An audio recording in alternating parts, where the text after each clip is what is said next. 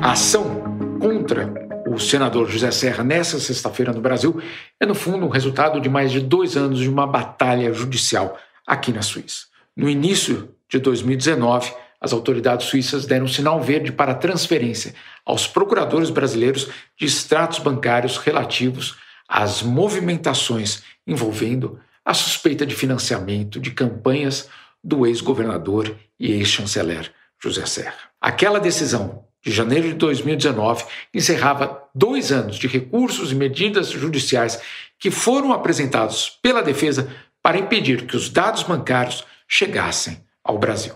Com a decisão, o Ministério Público Federal da Suíça pôde enviar centenas de páginas das movimentações bancárias ao Brasil, permitindo assim que as investigações no país avançassem e que o suposto caminho do dinheiro fosse estabelecido. O tribunal suíço constatou, abre aspas, os documentos são potencialmente úteis para reconstruir de maneira completa o fluxo do dinheiro relacionado aos crimes. Fecha aspas.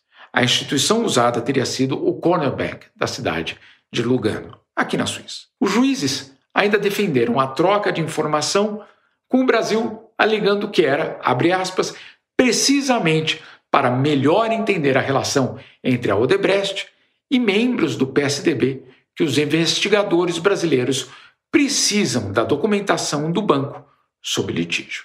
Fecha aspas. Em cinco anos de cooperação com o Brasil, a Suíça congelou mais de um bilhão de dólares em ativos relativos à Lava Jato, aos suspeitos da Lava Jato. Um terço desse dinheiro já voltou aos cofres públicos do Brasil. Mas milhões de dólares ainda aguardam nos bancos suíços para saber o seu destino.